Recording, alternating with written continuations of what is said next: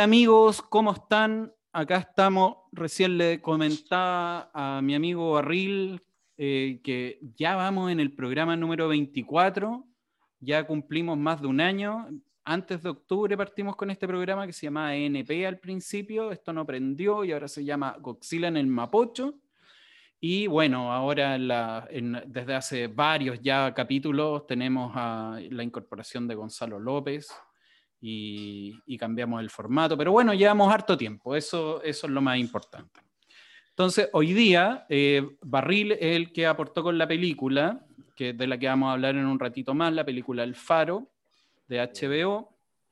Bien, pues, eh, ya pues, vamos al, grano. Eh, la, película El Faro. Viste que me distraje con tanta, con tanta creatividad. Eh, sí, eh, bueno, esta película está en HBO, como decía querido Chats al comienzo. Eh, el director es Robert Eggers, Eggers, no sé cómo se pronuncia, ustedes me corrigen ahí, Eggers, que habla más inglés que yo y, es un director de una película que yo no vi, no sé si ustedes la vieron, en el 2015, que es La Bruja, que también creo que está en, en, HBO. Y tiene buenos comentarios. Y, tiene muy buenos comentarios, sí. Y esta es su segunda película. Es muy, buena, La Bruja es muy buena. ¿Sí? Yo no la he visto, la, la, quiero ver por, precisamente por esta película, digamos, no por el director. De verdad. Eh, ¿Ah? ¿La, viste? Sí, vi la, vi la Bruja, sí, y me gustó mucho. De hecho, la vi en el cine la vi en el cine y sí, muy, bueno. De ahí, bueno, cuando me toque contar, les cuento. Excelente. Y esta es su segunda película, que es del año pasado, el 2019, El Faro. Eh, el argumento es súper sencillo, la, historia es, muy sencilla en términos de, que son dos personajes, dos faristas, ¿no? o, encargados de cuidar este faro. Está ambientada a fines del siglo XIX, 1890, más o menos, en, en, algún lugar de, de, la Nueva Escocia, yo creo, ¿no? Por ahí el, el, tono del inglés y la forma de, expresión de ellos es muy, eh, es muy, muy bien trabajada. Y son estos dos personajes que tienen esta pugna y, esta relación dramática, digamos, ¿no? Eh, me cuesta eh, no, quiero contar la película, ¿no? Yo, yo más bien voy a tratar de, de, subrayar lo que me gustó y algunas lecturas, ¿no? Algunas lecturas que me parece súper interesantes. Eh, a ver, voy a hacer, voy a hacer una digresión súper loca, ¿no? Me acordé de Menotti, de César Luis Menotti, hablando de, algunos partidos de fútbol y algunos jugadores que decían, refiriéndose a que esos jugadores no había que entenderlos, había que simplemente disfrutarlos. Y, yo sentí eso con la película, que, que era una, una, estética muy trabajada, una fotografía maravillosa. De hecho, creo que estuvo nominada al Oscar por Mejor Fotografía. Es una de las películas ninguneadas por el Oscar, de hecho, hay, como del año pasado, o del antepasado en este caso. Eh, una fotografía deliciosa, creo que cada cuadro aparentemente desde mi ignorancia trabajado con un detalle enorme, ¿no?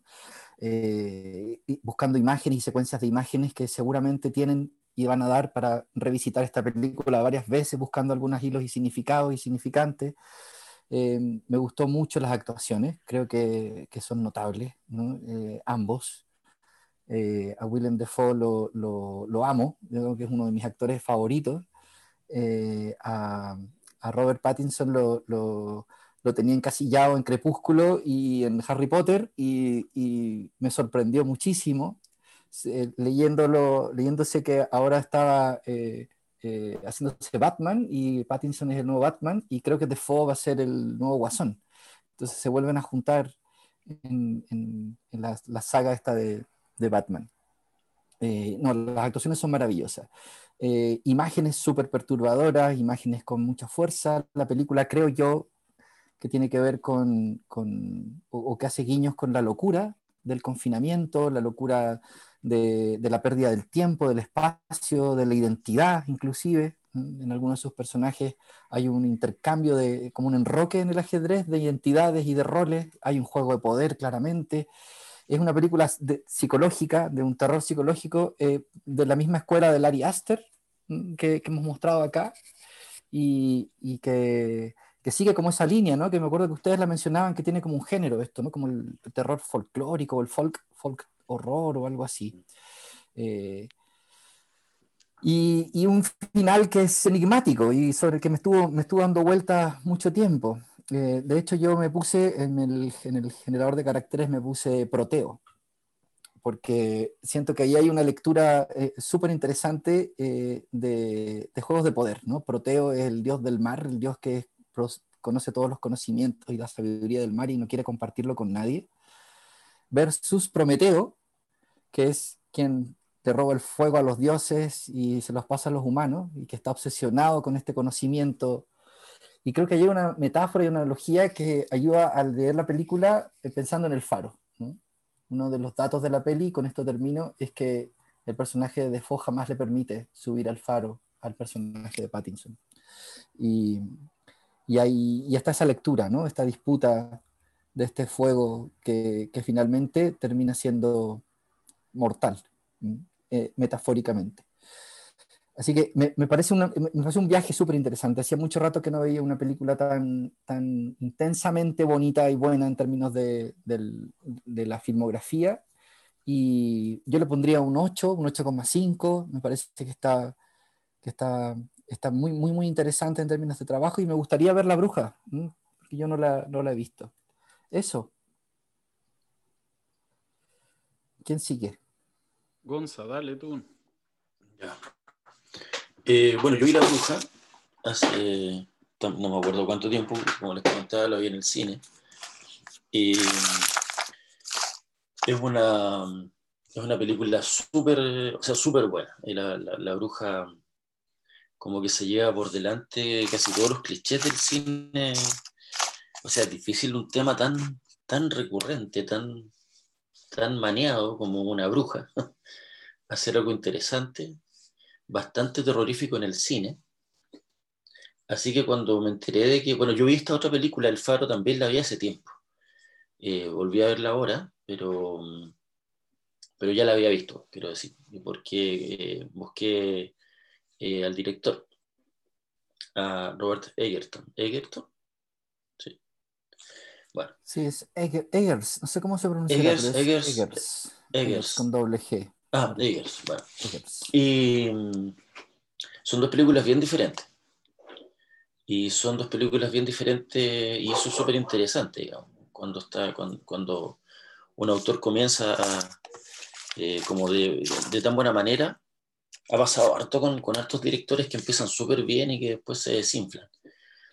Eh, y son, no sé, pues me acuerdo de M. Night Shyamalan que empezó con el, con el sexto sentido y, que, eh, claro, sexto sentido que terminó con, yo me acuerdo de, una película donde los, árboles mataban a la gente, que era horrorosa. árboles asesinos. Los árboles asesinos 2. Sí, esa película es como la, la, película es como las introducciones que hace Chats al programa. me, recuerdo de los Muppets cuando los muebles se comían a los, a los presentadores. Bueno, hay, un libro de Stephen King donde también no me acuerdo qué era. Eran las corcheteras, no me acuerdo qué era lo que atacaba a la gente también. Pero bueno, cosas gringas. La cosa es que eh, con, este, con este director por lo menos no pasa, no pasa, uno no se desinfla. El Faro es una película que tiene una, que tiene una, estética muy parecida a la de las películas mudas de terror, eh, con, digamos, eh, que donde la, la, ¿cómo se llama? La actuación está fijada como en muecas. Es una, es una, visualmente eh, los rostros de los, de, los, de los actores son muy importantes y parecen muecas, de hecho. Eh, probablemente, probablemente ahí está lo, lo, complejo, no, no, sé si lo complejo, podría estar ahí el terror de esta película, no sé si terror es la palabra tampoco, el suspenso de esta película. Eh, y es una película que es compleja porque es una película simbólica. Eh, aquí todo significa algo en esta película. Eh, y, yo, yo, asumo que, que, todos los que la veamos eh, vamos a hacer lecturas distintas. ¿no? A mí lo que me llamó la atención es que en un, en un ambiente tan oscuro, tan así como de, como de cómic de, de, ¿cómo se llama?, de principios de los años 60, em, es que la luz eh, no, era, no era el lugar que es que, a ver, no, no, era lo que representa la luz normalmente. A ver, eh, la palabra gurú, por ejemplo, la palabra gurú no representa a un ser humano. La palabra gurú es una frase que significa gu de la oscuridad, ru a la luz, guru de la oscuridad a la luz. Eh, en la Biblia, cuando, no sé, eh, había reinado la oscuridad y después la luz se hizo, y se supone que la luz como que lo aclara todo, lo despeja todo, quita el miedo. En esta película no. La luz, en la luz estaba la locura. Eh, la luz estaba vedada. Es bien interesante. concuerdo con, con Daniel respecto de las actuaciones. Eh, a pesar de que yo tengo ahí un rollo con Pattinson, le creo poco, pero no, nunca vi la saga Crepúsculo, la verdad. Eh, y no tenía idea que actuaba en Harry Potter. ¿Actuó en Harry Potter? yo tampoco lo cacho. Es Cedric, es Cedric en la orden del. cuando compiten ah. en, en el, por el cáliz nunca, leí, nunca leí ni vi Harry Potter tampoco. Bueno, en el capítulo del Cáliz de Fuego él hace de Cedric, que es uno de los ah, que compite en esa película. Yo sí lo padecí Harry Potter, las películas, pero no recuerdo haber visto el ya. Yo, yo vi la primera Harry Potter y de ahí me espanté y creo que vi la película que fue dirigida por Alfonso Cuarón, pero para, porque la había hecho Cuarón, entonces me llamó la atención eso. El prisionero de Azkaban. Y que la encontré buena. encontré buena. Veo que Barril es un seguidor, pero acérrimo de Harry Potter. Sí, de todo. de los libros. Y de los libros. tiene un, tiene de las pelis. ¿Pero a quién se parece? A, Harry Potter, pues, pero con años. No. Ah. Bueno. Y, yo soy, eh, el, el, el, gigante, el, el, el Hagrid.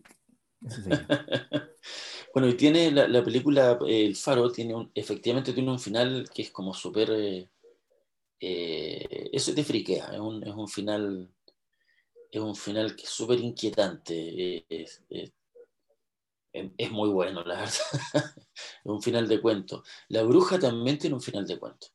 Y efectivamente, el, el ¿cómo se llama el director? Eh, juega con esto, ¿no? Con la historia, la historia pseudo folclórica, ¿no?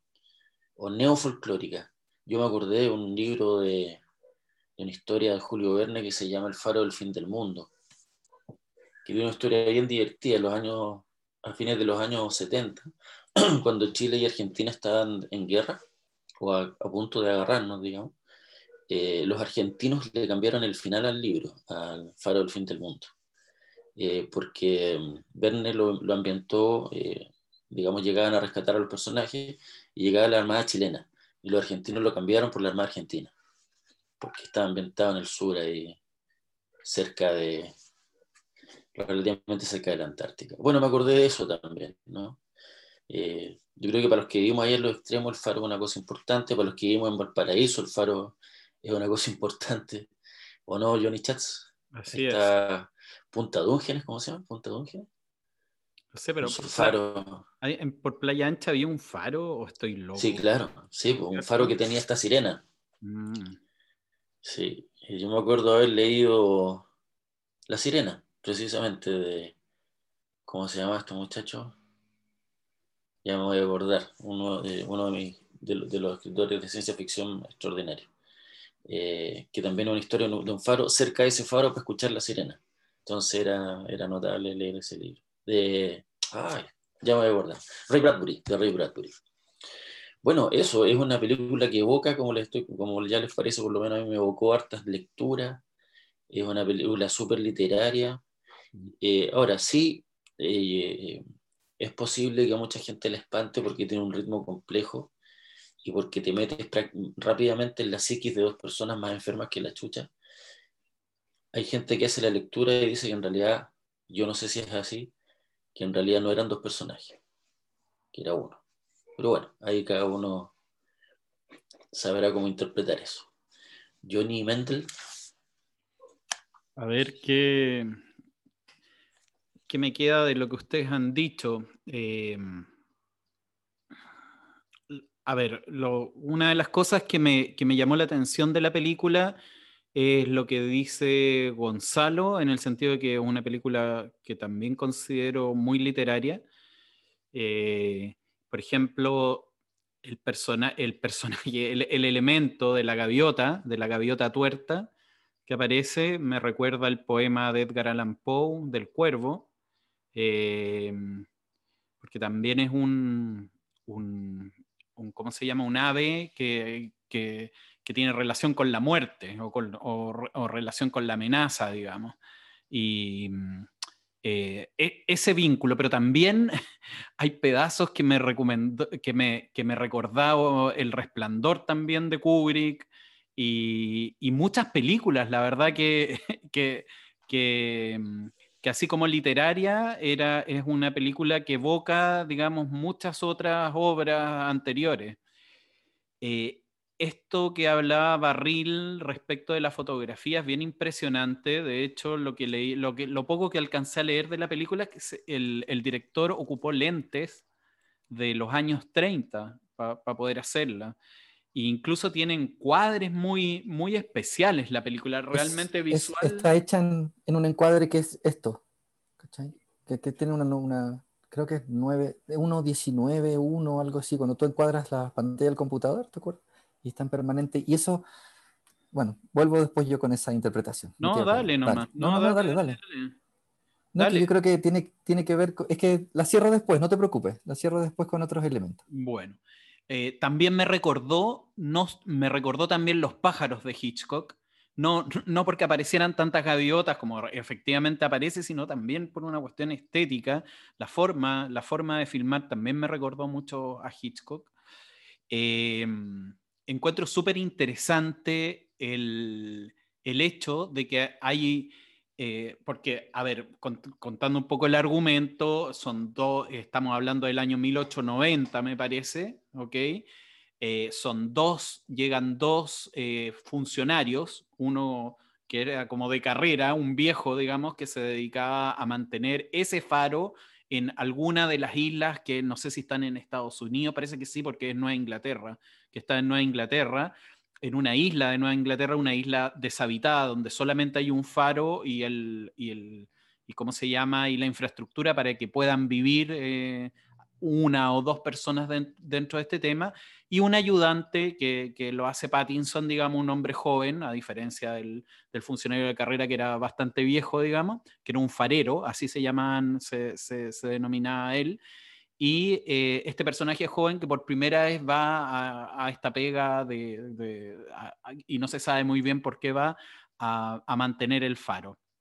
Eh, la, mm, es, interesante porque hay una relación de poder entre el viejo, que es muy autoritario, y este muchacho joven que, que, lo aguanta ahí más o menos.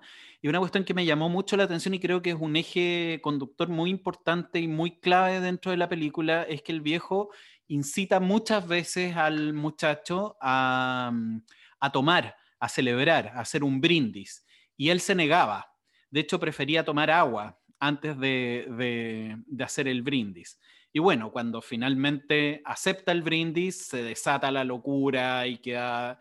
Y por, lo tanto, ahí yo creo que ahí la película pierde el control, ¿cierto? Desde, mi punto de vista, porque ahí ya, ya no sabemos qué es realidad y qué es fantasía en la película. Y, tiene que ver, no sé si ahí se, se está enfocando en la mente del, del, cabro joven o se está enfocando en la mente de los dos o finalmente como de alguna manera lo desliza Gonzalo al plantear que quizás es un solo personaje o a lo mejor toda la película es un gran friquerío, digamos, en que, en que todo es una situación imaginaria en términos de si me gustó, si me gustó o no me gustó la película, bueno, no, no, lo quiero poner así tan, tan, tan simplón, digamos. La película me interesó, eso, eso de todas maneras. Creo una película interesante, está muy bien actuada. O sea, yo difiero un poco de ti, Gonza. Yo creo que Pattinson me sorprendió. Yo no vi Crepúsculo, afortunadamente también, digamos, no, no, no la vi pero me pareció que actuó muy bien Pattinson en la película. Los dos personajes, o sea, los dos actores eh, fantástico, eh, bien filmado, bien la fotografía y todo el tema. Ahora, el, tema mismo no me, no me enganchó mucho, no me, no me, a mí no me pareció atractivo personalmente, digamos, no, no, no enganché con este, con este rollo de autoridad y de, y de, y de los conflictos que, tenían los dos, digamos. Ah, me acordé que también me hizo recordar la frontera en una parte de la película Naki. Ah, sí, no, pero claro, pero igual tiene sí. Eh, bueno, eh, no, así que como, como película, como entretención, como, como en, esos términos me aburrió un poquito a ratos, digamos, pero, pero sí le reconozco su calidad, digamos, en todo lo otro que mencioné. Yo le pondría un, cerquita del 7, entre el 6-8 y el 7, digamos, como eh, finalmente para, para mi gusto. Eso. Oye, sí, yo me, acordé un par de escuchándoles. Eh, ahí sí. Em, sí, la, volviendo a la, a la, idea de la fotografía, que y ligándolo con lo que decía Gonzalo, de que esta película tiene múltiples interpretaciones, lo, más probable es que haya que ir a, meterse a la cabeza del, director y a las entrevistas que puede haber dado respecto a esta película, como para poder tener más luces, porque siento que es un trabajo súper personal. Ahí hay una, hay una serie de, proyecciones y de, y de juegos que seguramente con segundas y terceras lecturas complementarias de la peli uno va cerrándola. Una de ellas es la que yo encontré respecto de Proteo y Prometeo que me parecía que calzaba muy, mucho porque además Prometeo muere amarrado a una roca y comido por un águila, ¿no? Ahí, hasta ahí la dejo nomás. Y, el, eh, y, y, Proteo eh, es este, Otra, otra vez Barril, estuve, otra vez Barril borda, la película. Qué terrible, ya, lo, ya se pudrió todo.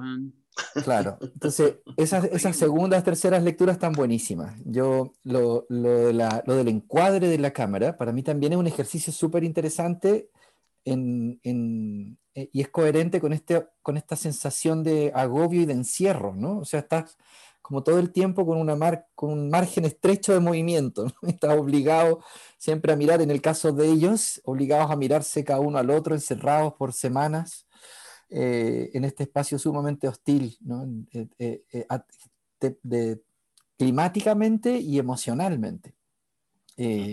yo no lo, no lo, no lo una de las cosas que me gustó a mí es que no lo sentía maqueteado, no sentí que, que, a pesar de que estas, estos juegos de significados pueden ser, o, de simbolismo que referías tú, Gonzalo, de, que muy presentes podían tener el riesgo de, de maquetear un poco a los personajes, sentí que estaba muy bien hecho, que había, que había elementos incluso de teatro, ¿no? porque había que estar muy atento a los diálogos. En algunos momentos los diálogos te, hacían un giro de tiempo y de personaje. Es, difícil no spoilear la película, pero yo creo que para explicarla hay que, sí, hay, que, hay que referirse a algunos diálogos. En algunos diálogos cambiaban el rol. ¿no? Eh, se, traspasaban el rol. En algunos diálogos se traspasaban las acciones, ¿no? Las que había hecho el uno eran increpadas por el otro como si las hubiese hecho el, rival. Era muy loco, había que estar muy atento, ¿no? Eh, para, para, mí personalmente era, era un puro personaje, para mí. Bueno, hay imágenes que juegan con esa posibilidad, ¿no? La, de hecho, terminan se llaman igual en verdad, ¿no? Los nombres, las ambas se llaman Williams. Eh, y lo otro, eh, para, terminar esta parte, Thomas, Thomas, sí, Thomas, disculpa. Eh, y eso, se me fue lo que iba a decir al final, ya me voy a acordar. Bueno, Nueva Inglaterra, Nueva Inglaterra es como el, el planeta del terror de los estadounidenses, pues ahí, ahí ambientado sus cuentos de Edgar Allan Poe, H.P. Lovecraft. Y Stephen King también. Stephen King, claro.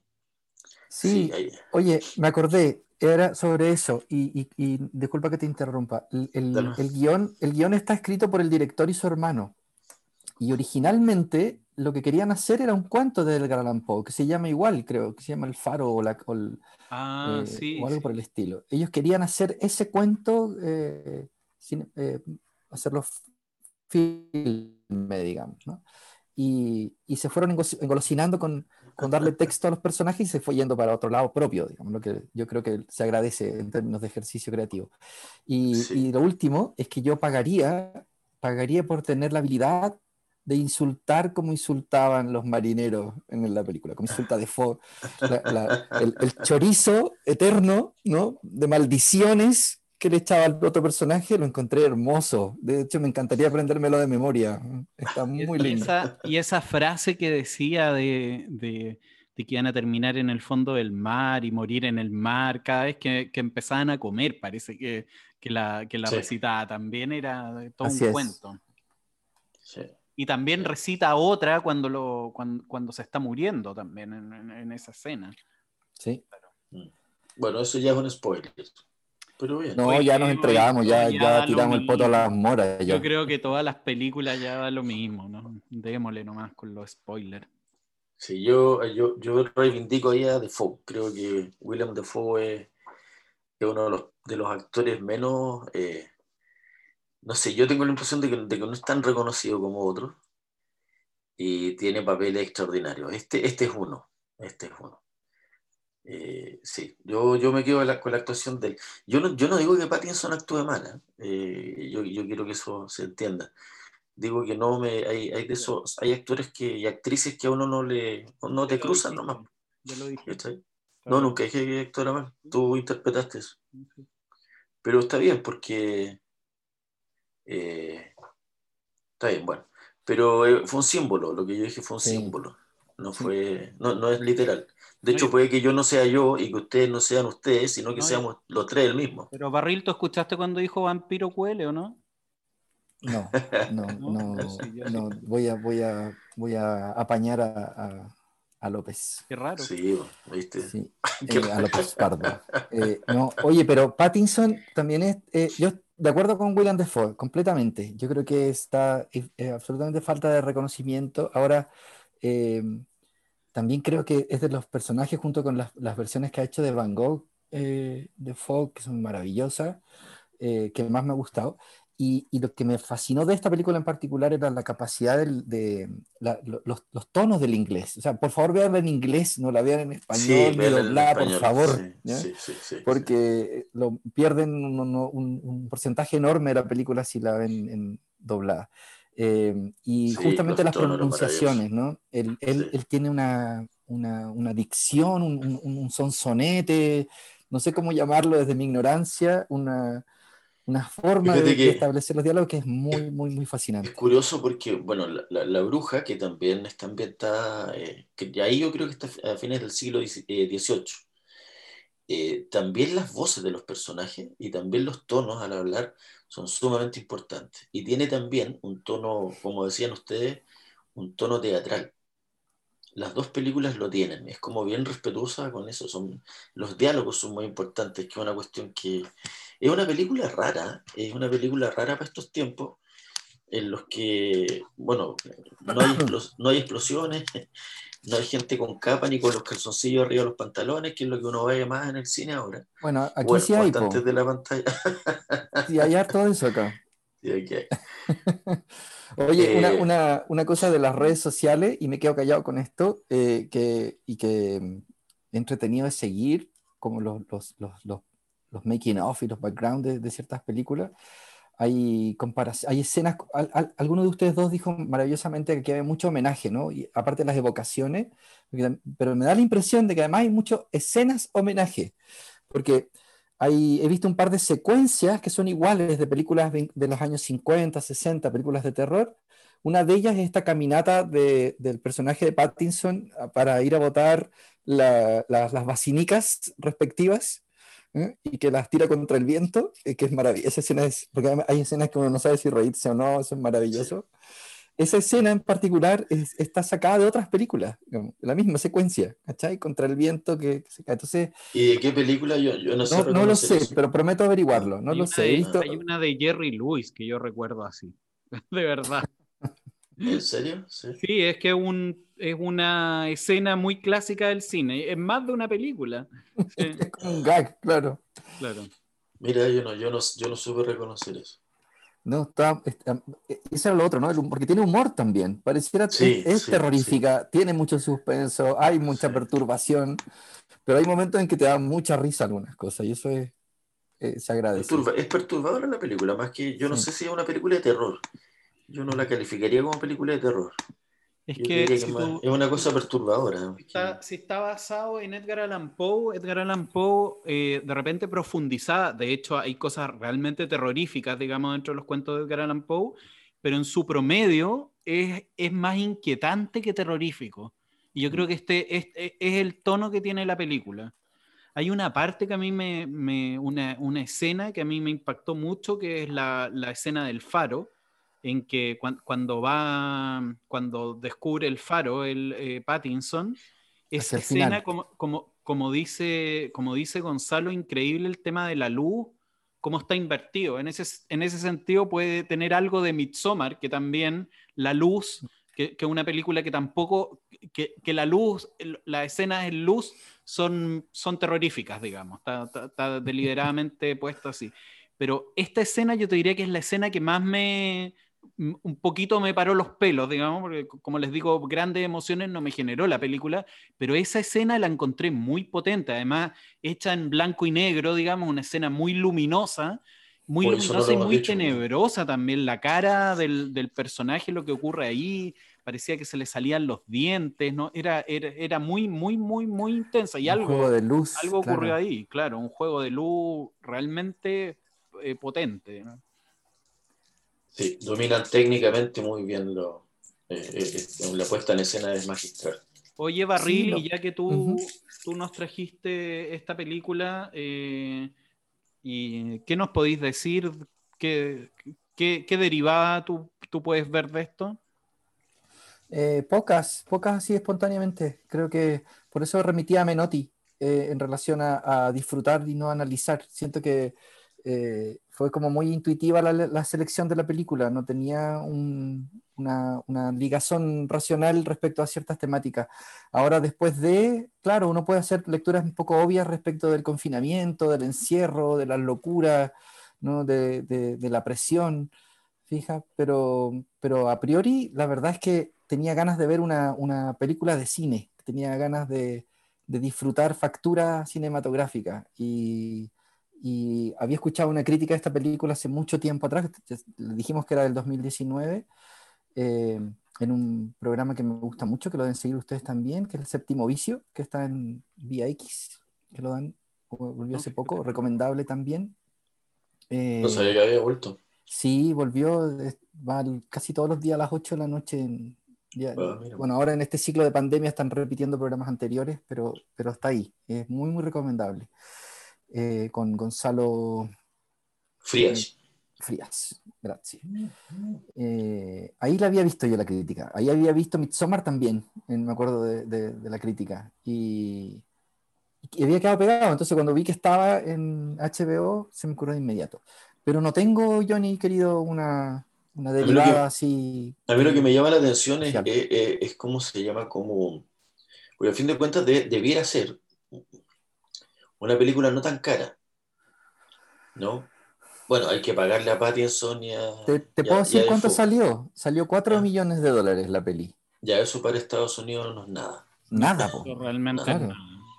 Nada. Eh, y eh, técnicamente yo no sé si yo tengo alguna relación con, me he relacionado en el último tiempo con, con el mundo Con los eh, marcianos. audio- audiovisual chileno. no, todavía no. Estoy Ah, en ya. eso. Estoy tratando. Estoy mirando al sudeste. Todos los bonita Esa días. peli. Esa peli Extraordinario. Bueno, eh, Tú participaste en la producción de Taquillator, ¿cierto, Gonzalo? yo, yo escribí Taquillator. El Ah, tú final es mío. Sí, el final es mío, sí. Gran Fue en ese mismo tiempo en que encontré esto de inolvidable como lo que no se puede olvidar, es de más o menos el mismo tiempo. Claro, Sí. son de esa época. Claro. Son epifanías, epifanías. Sí. Contra la creatividad no se puede hacer nada. po. Sí, de hecho, allá atrás se, se alcanza a ver una foto de Luis Dimas. Por Sí. Es una Sí, película esa, Tengo una, tengo una figurita de él, de hecho. una linda Una, película. una- una figurita de acción. Con Barril fuimos al cine a verla cuando la, la- ¿te acordáis, Barril? No, yo no he ido nunca al cine contigo. Barril, se movía ahí con Luis Dimas. Siempre me invitaste, pero nunca acepté, por suerte. Oye, yo pensaba cuando veía esta película del Faro, que cuando peleaban ahí, la, la locura, la presión, los enojos y se querían matar, yo pensaba, así vamos a estar cuando vayamos como en el capítulo 54 nosotros, weón. Vamos a querer Creo que eres, ahorcar más o eres- menos. eres muy, eres muy optimista. Yo, yo creo Ahora- que ya estamos ahí ya. Oye, la verdad es que, la verdad es que esta, esta no es una película para ver en, en cuarentena, ¿eh? o sea, esta no, no- ni cagando, o sea, no- nos metemos en una segunda ola y estamos un mes, eh, por favor no la vean en cuarentena, No, no. Pero, eh, no, porque te puedes tirar por, el- si vives más allá del piso 10, te vas a tirar por la ventana, Claro. O sea, en cualquier momento de tu vida, si estás en crisis, no veáis esta película. Sí, por favor, no, Por favor. véanla, véanla, pues tienen que estar bien.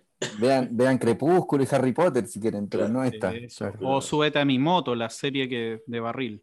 Sí, O- menudo. sí, Buenísimo. menudo, menudo, exactamente. ¿verdad? Oye, ¿a ustedes les pasa que con las películas, por ejemplo esta, eh, les afectan emocionalmente? No.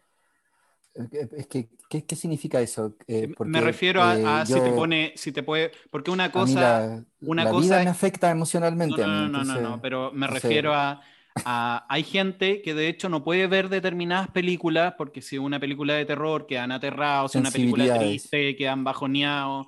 Claro. ¿a- ¿Les pasa a ustedes eso, que las películas lo afectan posteriormente emocionalmente? O sea, a mí, a mí eh, me pasa previamente. Es decir, cuando tengo, antece- eh, eh, tengo intuiciones que pueden ser incluso equivocadas sobre alguna película.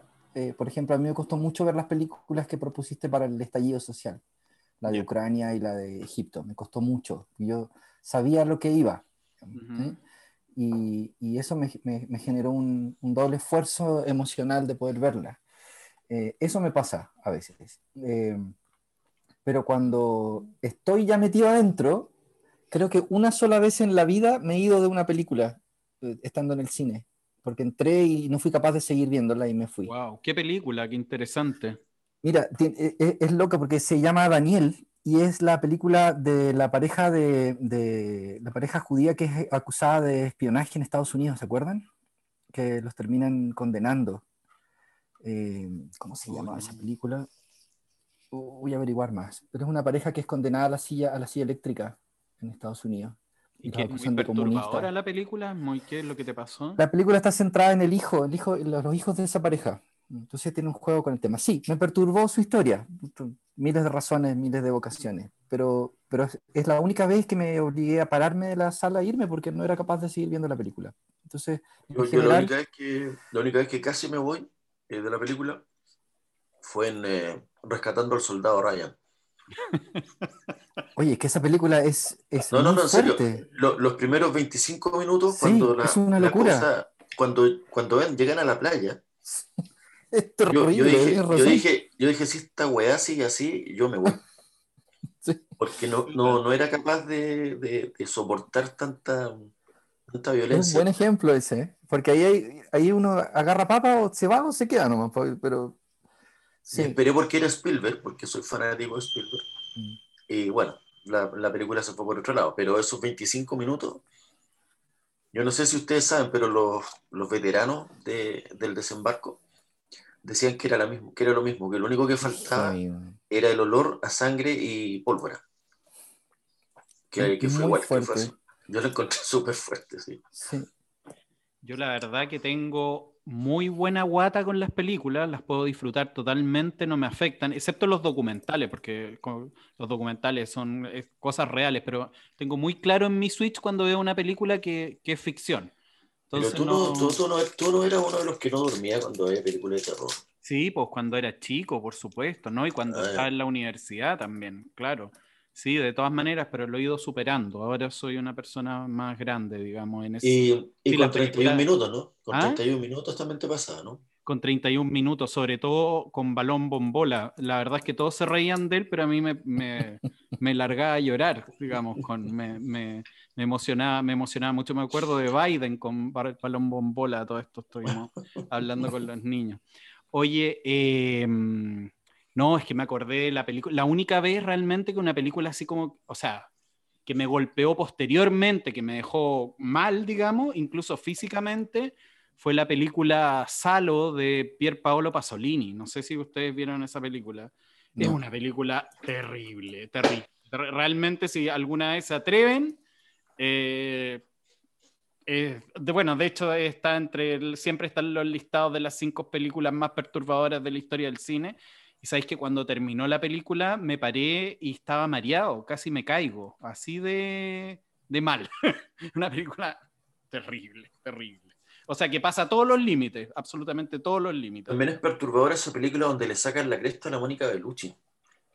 Ah, y ¿Cómo se re- llama Ah, sí, sí, yo no la vi, yo no la vi esa, sí, pero sé, Horrorosa, sé de lo que hablando, horrorosa. esa claro. sí. Horrorosa. Ahora esa película es bien interesante, ¿ah? pero, pero, pero sí, es terrible y súper controvertida, es heavy, heavy. O sea, también totalmente pasado de todos los límites, y, eh, impresionante. De eso, eso da para un, pa un programa completo hablar de, de, de Sí, esa- bueno, e- esta película a mí, eh, El Faro no me causó nada de eso. No, yo estaba más pendiente de, Sí. de- Oye. de- de disfrutarla. ¿Puedo cerrar el dato freak de la película de Daniel? Es sobre la pareja Ethel y Julius Rosenberg, que es un matrimonio norteamericano que ejecutaban la silla eléctrica, que los acusaron de espionaje por comunistas. Entonces, una- e- ellos son una, una familia judía, una- él, él- él era ingeniero y ella era cantante, actriz o algo por el estilo. Y ¿La película cómo se llama? Se llama Daniel la película, ¿ya? Y es, está en eh, eh, parte eh, con los hijos de esta pareja ¿m? eh, y, y su, su rollo, ¿no? Sus traumas, porque son símbolos, ¿no? Son símbolos de esta, de esta ejecución y de estas muertes. Pero quería, porque no sabía si la había soñado o no, pero sí, es real. Bueno, muchachos, yo creo que estamos en el tiempo. ¿sí? Así es. Eh, le agradecemos a, a todas las personas que, no- que nos van a ver por YouTube, por, eh, por Facebook, siempre publicamos y también por Spotify, para que nos pongan ahí un like o nos hagan un comentario de qué les pareció el programa. Y bueno, muchas gracias y que estén muy bien.